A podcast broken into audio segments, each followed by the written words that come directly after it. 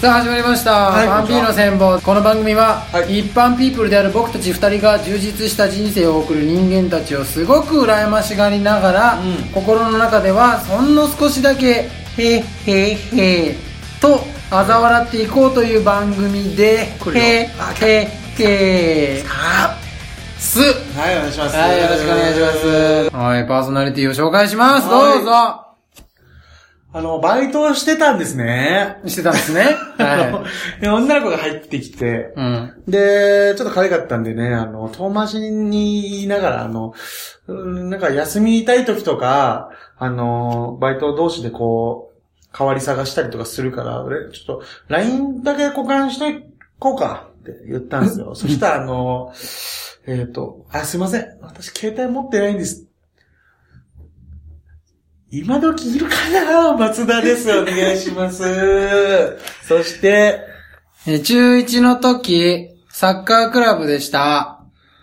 みんなう、ん最初は玉拾い、玉拾いだったんですけど、僕だけ、玉当てられっていう役目でした。よくわからないまま、サッカー部を辞めました。竹沢です。よろしくお願いします。雑用とかじゃない他のクラブでさ、はい玉当てられってあんの？えっ、と、薬莢の場合死ぬんで、そうだよねは。い死んじゃうよね。はいうんなかったですけど、はいまあ、なんだろう、でもまあ、あの、ノックの球、2レベル上げられて打たれてるやつはいましたね。監督から嫌われてるやつは、あのうん。ノックの打球が2レベル速かった。それレベルって基準よくわかんないけど。は いえー、ということで、はい、今日も冴えない僕たち二人がお送りしていきます。よろしく。お願いします。バンピーノ戦法あの、この前ですね、うんど僕が働いてるドラッグストアで、うん。えっと、社員の人が変わりまして、で、はいはいはい。なんか、まあ、歓迎会じゃないですけど、飲み会みたいな、うん。開こうってなって。で、僕も一応誘われることができまして、無事に。誘われることができたのね。はいうん、今まではどうだったか知らないけど。はい。はい。で、僕男一人しかいないんですね。は今、はい、最近入ってきたけど、その前なんで、うん。その僕一人しかいない。女の子が、若い子が3、4人。うん。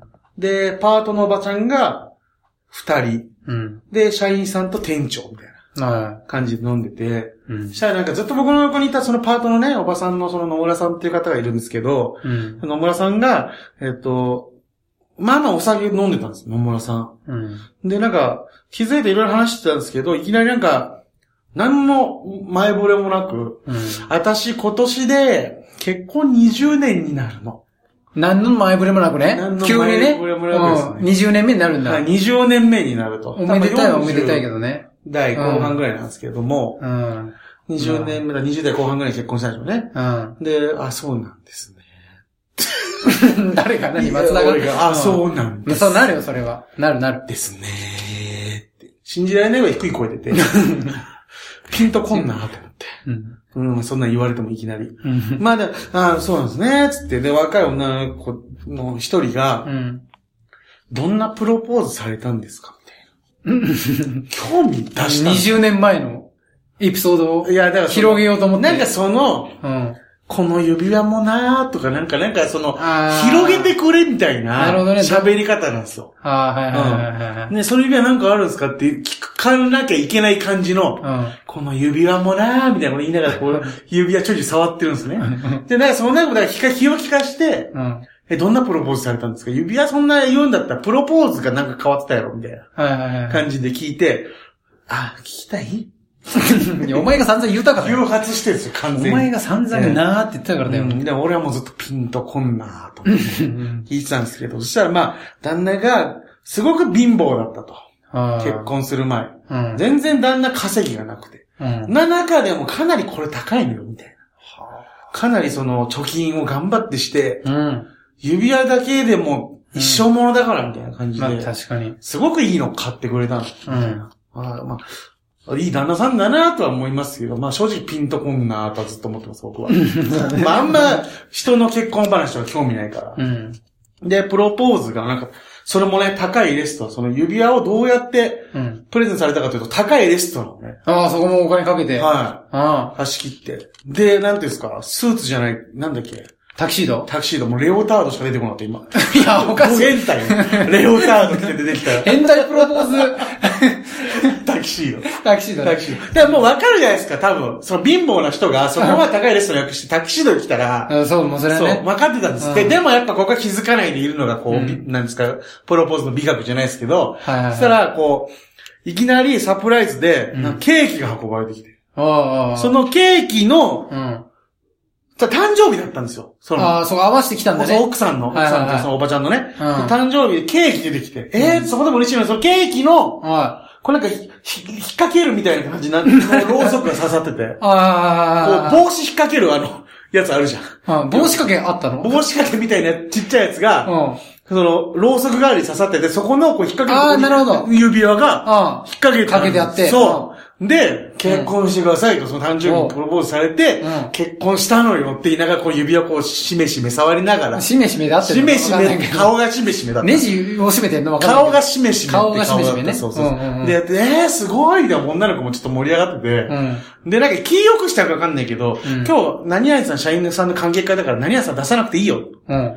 私が、ああの、あなたの分払うわと。ちょっと気分良くしたんですね、その結婚式の話で。うんで、まあ、お会計、ちょっとみんなからじゃあ私がお会計するからって言って、うんお会計こう、まあ、コースだったんで、もう料金大体決まってたんですよ。うん。で、二人分払って、そのみんなからもらって、お会計行ってう、ん。で、ちょっと松田君もちょっと一緒に不安だから来てくれるって言われて、うん。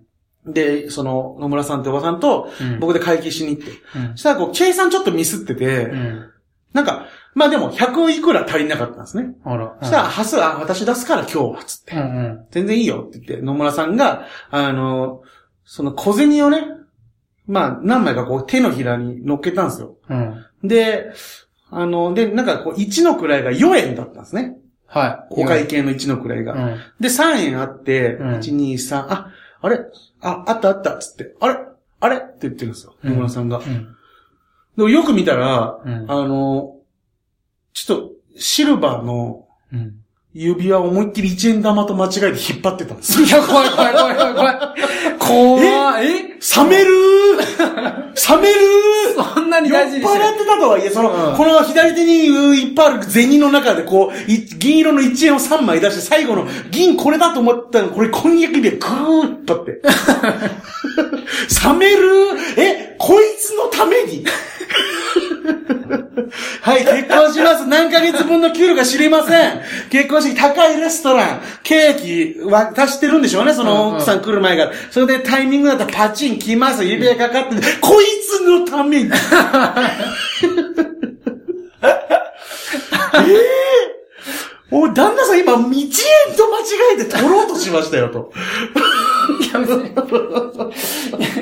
1円の代わりにこれちょっとどうですか？じゃないでしょた単なるボケ。足りねえから天然ボケの方でしょいや、これなんか質屋さんに入れるみたいな感じじゃないですよ。すいません、何も手持ちがないんでも、もう、これなら、いくらかになると思いますので、これでどうにか賄ってくださいって。ってことじゃないでしょってことじゃないよ。うんでも1円と間違えられるんだよ。この思いの詰まった指輪が。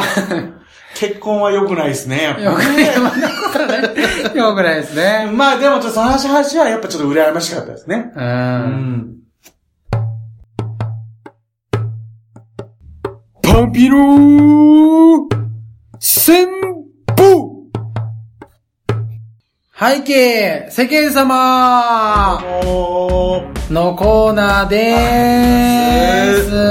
このコーナーは、うん皆様が抱えている世間に対する悩み、疑問、不満、怒りについて、僕たち二人がいろいろ言わせていただこうというコーナーです。はい。よろしくお願いします。それでは、えー、お便りの方を紹介しますね。背景、世間様、うん。謝らない老人たちに腹が立ちます。謝れない。えー、例えば、うん銭湯の脱衣所で長いこと携帯をいじっているじじいがいました。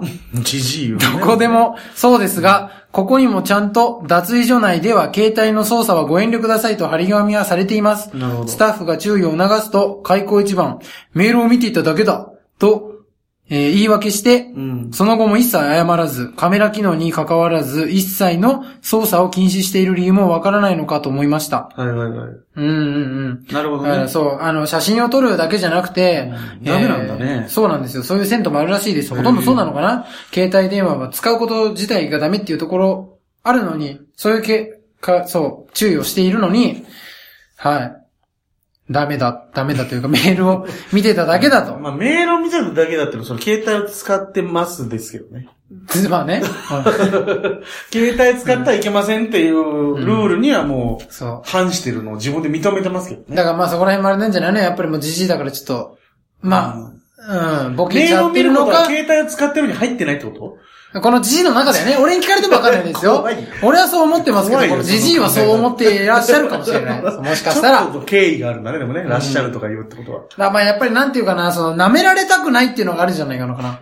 なんかじ、じじい、全員のじじいが、あのー偉そうにしてるわけではないと思うんだけどもちろん多分、まあこのじじいもそうだし、うん今、まあちょっとあれだけども、今、バカになったわけじゃないと思うのよ。まあ、もう多分、子供の頃からずーっとバカなのよ。うんずーっとバカで舐められ続けあんてま、教育受けてこれなかった。あんまり教育受けてこれなかったから、やっぱりいろいろ大変だからさ、昔は。だからその、ずっとバカで、その、ね、からかわれたり、うんなんか舐められたりして、で、ずっとそう虐げられてきたけど、やっと今この年になって、崇められてくるからね。はい、年上としてう、んちょっと偉そうにできるうん。って、まあ年功序列の社会みたいなことですよね。はいやっとこの年になって、はいちょっと人に対してうん偉そうにできるってチャンスと捉えて、うん横兵にしてんじゃないのかなって思う。そうだね。多っ分て、いうことに甘えてるよね。そうそうそうそう。んあのーもうすごい、なんていうの？尊敬されてたりとか、うん崇められたりとかしてたら、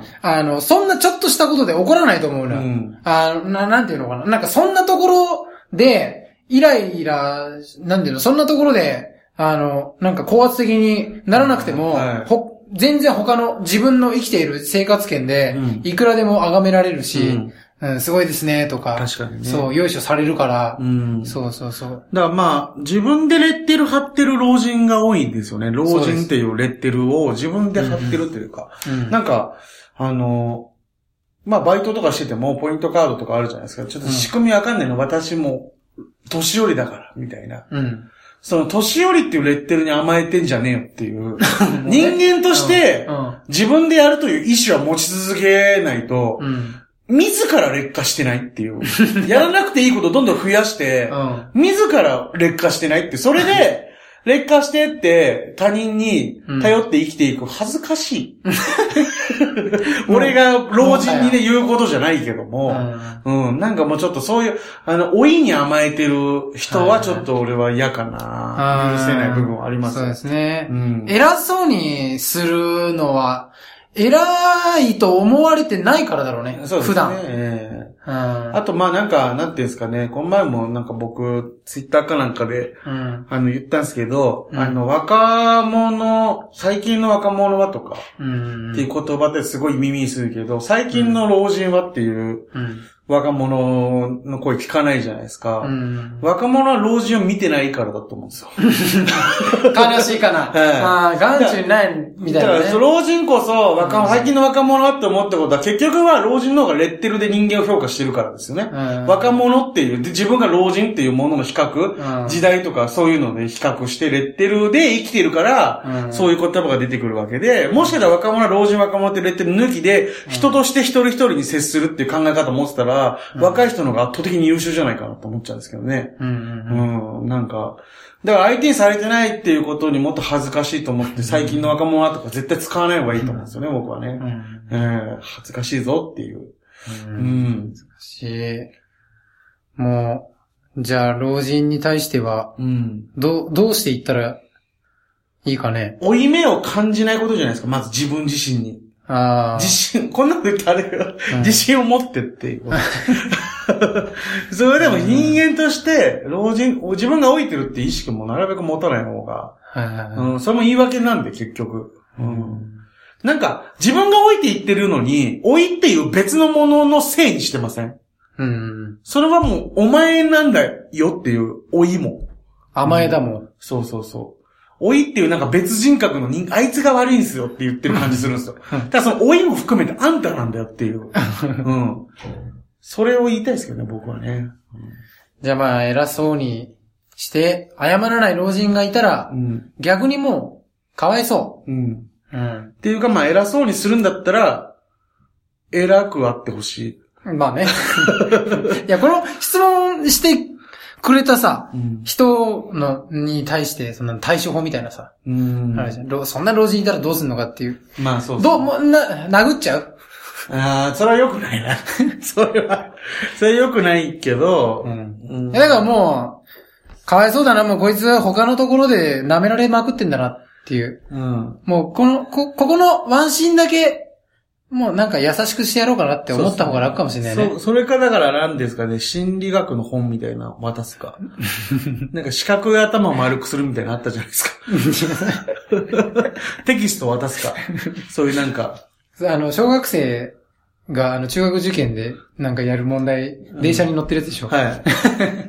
柔軟性を持ってばう、ん。変わるんじゃないですかうん。うね。ん。うん。なんかもっと、一回は感情的になる前に一回落ち着いて自分の中で処理する時間っていうのを作れば、うん。なんかそんな愚かな行為には出ないような気はしますけどね。うん。あとやっぱ老いてるっていう甘えが自分の中で絶対 攻撃するよね、こう、老人にね。うん絶対。松田君。はい。とりあえず。この人の対処法っつってんのに。気がついたら老人を攻撃それ言するじゃん。ったら四角い頭丸くする本。いや、渡して。いや、短いの分量が。この人の対処法と老人への悪口の比率が半端なく差がすごいんだよね。うん。じゃあ、それ、渡してください。嫌われる勇気とかそのね、ば前僕が読んでたその、うん。アドラーのね、心理学の本とか、はいそういうのでいいんで。渡していただいはて、いはい。解決しました。はい。はい。ありがとうございまありした。がとうございました。